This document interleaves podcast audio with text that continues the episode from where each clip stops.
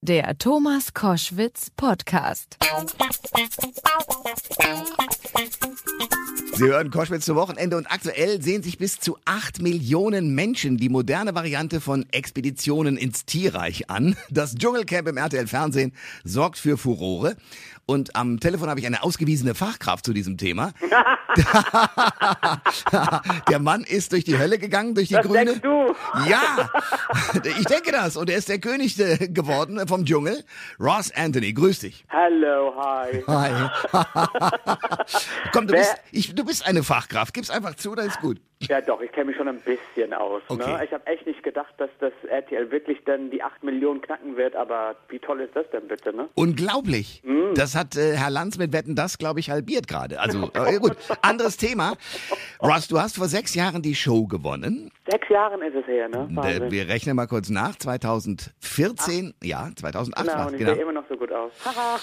Äh, lass uns kurz über dein letztes Video sprechen. Da fand ich auch, dass du gut aussahst. Die rhythmischen Bewegungen sollten wir nochmal diskutieren. ja. Ja. Ja, aber gut, wir kommen vom Thema ab. Ich will zurück zum Dschungel. Du hast, du hast gewonnen und warst mit sehr netten Leuten drin, mit Michaela Schaffrath und Bata Elic. Ja, ich habe eine super äh, Gruppe von Menschen ne, um mich herum. Sei ehrlich, hättest du eine herausfordernde Persönlichkeit wie Larissa ertragen? Ich glaube, am Anfang wäre es ein bisschen penetrant gewesen. Ne? Äh, sie war oder ist ein bisschen hysterisch. Man merkt äh, über die Tage, dass sie, sie wird ein bisschen äh, ruhiger ne? und, und sie macht das eigentlich, was äh, Daniel und Sonja dann äh, sagt.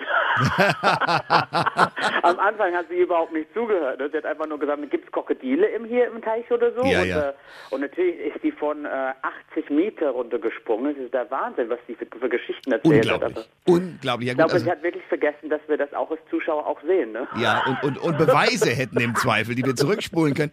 Sag mir eines, ähm, ähm, spielt die das oder ist sie so? Nein, nein, ich habe wirklich ähm, äh, Austrias Topmodel gesehen und so und ich glaube, sie ist wirklich, wie sie ist. Ne? Also es ist keine gespielte Sache. Sie ist halt eine hysterische Frau. Ich hoffe, dass sie irgendwann einen Mann findet. Wird schwierig. ja, stell, bitte, stell es dir, gut, ich meine, dich trifft's nicht, aber ich bin ja nun hetero und stell mir vor, ich wäre mit dir zusammen. Ich würde in der zweiten Minute der Beziehung versuchen, fluchtartig das Land zu verlassen.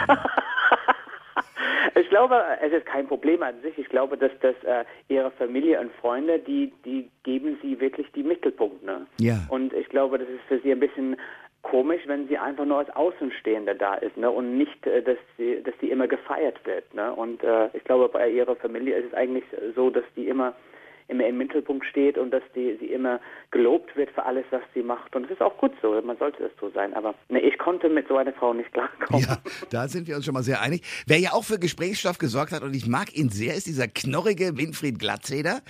Der bekannt wurde ja unter anderem als Tatortkommissar und von Paul und Paula, großartiger Film. Und Melanie Müller, die unbekannt wurde als Erotikmodell. Wie findest du die beiden? Ich finde Winf, äh, Winfried super. Das einzige Problem ist, ist eigentlich seine Art und Weise. Ne? Er könnte schon ein bisschen netter mit Menschen umgehen. Ne? Ich finde, der ist direkt und alles, was er sagt, stimmt. Aber es gibt wirklich Wege, wie man das eigentlich besser, besser sagen kann, ohne irgendjemanden zu verletzen. Okay, bei Larisse wird sie sowieso nie verletzt, ne? weil es geht nicht in ihr Gehirn rein. Und ich glaube, sie, sie ignoriert alles, was irgendjemand sagt. Ja. Aber Melanie, super. Ja, Melanie hat einen Super. klaren Spruch, fragt auch die Männer die richtigen Dinge. Ich habe Tränen gelacht. Also insofern ist alles gut. Und ich habe gemerkt, dass der große Schauspieler Winfried Glatzeder tatsächlich aufgeregt war, als er in diese, in dieses, in diese Sanduhr musste. Das fand ich super. Ne? Der hatte ein bisschen Klaustrophobie oder was. ne? Ja, Was- und war, auch als er vor- vorher noch gar nicht wusste, was auf ihn zukommt, hast du gemerkt, der klassische Schauspieler, der vor seinem großen Auftritt tatsächlich richtig Herzklopfen hat. Finde ich toll. Finde ich toll. Stichwort der Wendler. Also erst hat er ja auf Da müssen wir mehr sagen. ich bin total von diesem Typ enttäuscht. Total. Ich hätte gedacht, wenigstens zieht er das durch, bis er ro- äh, rausgevotet wird. Er hatte vielleicht doch Chancen auf den, äh, auf den Kronen. Ne? Das ist das Ding, was ich nicht verstanden habe. Ne? Der kam in die erste Prüfung, was er gemacht hat, die einzige Prüfung, was er gemacht hat. Natürlich, er kam super rüber, hat das richtig tapfer durchgezogen. Ich war so, ey, bravo, Typ. Ne? Du hast Ja. wirklich äh, eine andere Meinung gebildet ne, von vielen Menschen. Und das fand ich super. Und dann Ja. auf einen Fall, es war, er war ein bisschen wie Jacqueline Hyde. Ne? Er, geht, er ging rein, ihm hat die Prüfung souverän gemacht und kam raus und war wieder so der alte Wendler, so, oh mein Gott, was ist hier passiert?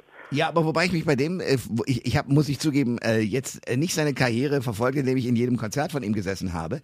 Aber ich habe zumindest mitgekriegt, dass es Leute gibt, die ihn äh, bei Konzerten oder bei Auftritten, zum Beispiel bei irgendwelchen Sportereignissen, wo er als äh, Stargast aufgetreten ist, auspfeifen. Ja, aber das ist eigentlich nicht nett, ne? Ja, muss ja, aber er ist auch nicht beliebt. Also der kommt auf den Gedanken, er sei der, er hätte wahnsinnig viele Fans. Ich bezweifle das. Wirklich? Ich glaube schon, dass er einige Fans hat, die ihn gut finden. Ne? Ich finde, der, das einzige Ding, was man nie gegen ihn sagen kann, er bleibt treu. Ne? Der ist, wer er ist. Okay, das ist auch eine Größe, findest du schon? Und er denkt Ja. wirklich, dass er der Obergott ist und dass er alles richtig macht und dass jeder ihn liebt. Und ich glaube, der hat eine Fahne. Ne? Ja, ich glaube auch, dass er auf einem anderen Planeten unterwegs ist. Vor allem, dass, dass er wollte wieder rein, nachdem er sich den Magen vollgeschlagen hat. Da, da musst du auch mal in Ruhe drauf kommen. Und das war das Beste, ne? um zu sagen, ja, ich bin wieder bereit reinzugehen, ne? so vote mich wieder rein, da würde ich mich freuen, da, da weißt du, ich habe mein, mein Bauch ist jetzt voll und satt und das fand ich super. Ja. Fand ich super, aber ich, solche Dinge eigentlich gehören auch zum Dschungelcamp, ne? Okay, er war, er war raus, hat den Spruch gesagt, aber ich hätte ihn persönlich wieder reingelassen, Ja. aber ihn richtig bestraft. Ah, okay, gut, das wäre eine andere Variante. Nun ist es so, dass die, äh, die, diese Lizenz, diese Idee für, den, für das Dschungelcamp kommt ja aus Großbritannien. Und die Lizenzgeber haben ganz klar gesagt, nein, unter gar keinen Umständen. Wenn einer das sagt, wenn einer sagt, ich bin ein Star, hol mich hier raus, ist Ende Gelände. Ja, ich finde es schade. Weil Okay. ich glaube, ich glaube natürlich, was wir nicht vergessen, das wäre total super, weil die andere Kandidaten hätte das unfair gefunden. Dann wäre Gegenwendler. und dann es wäre eine Katastrophe im Camp. Und dann natürlich hat es geregnet und kommt viel Matsch rein und dann haben die weniger zu essen bekommen und dann, oh, für uns wäre eine Explosion gewesen. Ich sehe schon, du bist genusssüchtig. Oh, Das, ich, lie- ich liebe, ich Ja. liebe Dschungel, auch als ich drin war. Das Ding ist, weil ich drin war, ich, ich kenne mich super aus, in dem, dass ich weiß, wie hart das eigentlich da drin ist. Ne? Ja. Und kann ich nochmal, die liebe Zuschauer, liebe Zuhörer sagen, es ist kein gefaktes Dschungel. Wir kriegen keine Pizza am Abend geliefert, wir gehen nicht ins Hotel. Es ist wirklich, ich, ich finde es so lustig, dass irgendjemand versucht die ganze Zeit, irgendwas rauszufinden, was nicht gibt. Es ist ein Dschungel, im, äh, da waren wir drin. ja, ja, vor allem, das, das, man sieht das ja auch. Also die nehmen ja ab. Du siehst ja, dass sie wirklich an Gewicht verlieren, dass sie Ja. schmaler im Gesicht werden. Die Nerven liegen blank. Nicht auch blöd, die müssen natürlich gucken, dass keiner von uns verletzt wird oder eingebissen wird oder irgendwas oder gebissen wird von irgendeiner Spinne oder so. Mhm. Das ist schon klar. Die, die geben sich schon Mühe, dass nicht die gefährlichste Tiere in Kampf reinkommen. Ne? Aber trotzdem ist es äh, Natur und trotzdem ist man unter freiem Himmel. Sag mir eines, was ist die geschickteste Strategie, du bist es geworden, Dschungelkönig zu werden? Wie lange muss man sich zurückhalten? Was muss man sagen, damit sozusagen das alles funktioniert? Ich, kann ich leider nicht sagen. Ich weiß im Moment, viele Leute sagen, es ist schade, dass wir nicht mehr von Tanja sehen oder Mola oder halt von den anderen. Ähm, auch von Julian Stöckel, ne, der ich kenne ihn auch persönlich und er ist ein super lustiger Typ. Vor Und der hat Ähnlichkeit mit dir. Ich habe gedacht, das ist, der hat Chancen. Der, ja, weil der so, so, so einen Humor hat und auch völlig äh, uneitel an verschiedenen. Das liebe ich. Ja, aber ich finde es halt schade, dass die echt äh, im Moment nicht zu Wort kommen. Aber die werden viel mehr machen müssen, weil es wird weniger in Kampf jetzt. Ja, sein. ja, Und ja. die meisten können sowieso die Prüfung nicht machen, weil die haben irgendwelche ärztliche Verbote. so, wer, ähm, Gabi würde ich auch gerne mal sehen und Marco auch. Ne? Das ist Absolut, Halt, äh, absolut, Aber ich finde, man sollte sich einfach nur äh, treu bleiben, ne? sich selber treu bleiben oder selbst treu bleiben, wie man das sagt. Und ähm, und einfach das durchzieht und versucht nicht irgendwas zu schauspielen, weil wir kriegen das als Zuschauer sowieso raus. Ne? Ein letztes, Russ, ich habe dir die Frage, wir haben ja schon zig Interviews schönerweise geführt zusammen Ich und ich freue mich jedes Mal mehr. Die Wir Frage uns persönlich übers Telefon. Ne? Ja, ja, ja, genau. Ich frage mich eine Sache äh, und äh, du wirst sie mit Ja beantworten, aber du, ich hätte gerne, dass du es noch ein bisschen ausführst. Hat dir der Sieg als Dschungelkönig was gebracht? Und wenn ja, was? Ich sag auf jeden Fall. Nicht ja, auf jeden Fall. Mhm. ähm, für mich, das war wirklich äh, äh, puh, super. Äh, wenn man denkt, das ist sechs Jahre her und seit den letzten sechs Jahren äh, habe ich wahnsinnig viel zu tun gehabt. Auch dieses Jahr äh, bin ich äh, jetzt schon super gebucht für viele Auftritte, Autogrammstunden, Fernsehauftritte, Talkshows, was noch immer. Und das ist jetzt im Januar. So, ich bin wirklich sehr, sehr dankbar und dass ich Dschungel gemacht habe und ähm, und natürlich, ich finde es toll. Nur, ja, nur zum Vergleich. Du warst ja bei Broses. Mhm. Ähm, und war das denn vor dem Dschungel alles nicht so? Doch, aber natürlich, du, du, musst, du musst es auch so sehen. In Broses, wir waren eine Gruppe von sechs Köpfen. Wir haben das zusammen genossen und da waren wir natürlich sehr erfolgreich. Wir haben fünf Jahre zusammengebracht, alle Preise, was man bekommen könnte, bekommen und viele Platten verkauft. Ne? Aber dann, es kam direkt danach kein Loch für mich, weil ich habe dann Musicals gemacht und dann habe ich den Angebot von Dschungel und ich habe gesagt, das ist die einzige Chance, dass ich als alleinstehender Mann so irgendwie ähm, mich selber ähm, präsentieren kann, ne? weil in einer Gruppe man ist äh, man ist geschützt, ne? Ja. irgendwie auf eine Art und Weise und, und ich habe gesagt, ich habe nichts zu verlieren und wenn es alles schief geht, dann kann ich sowieso wieder nach England gehen und in meine Pension dann weiterführen.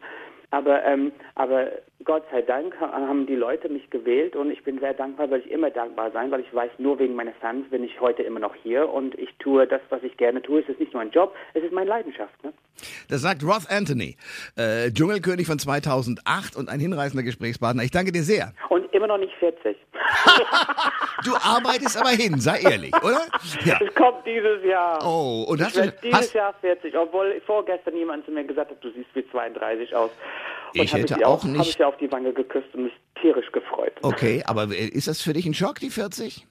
Äh, ja. Okay. Dann werden wir an deinem Geburtstag ein weiteres Gespräch führen. Bis dahin. Oh, Bis dann. Tschüss.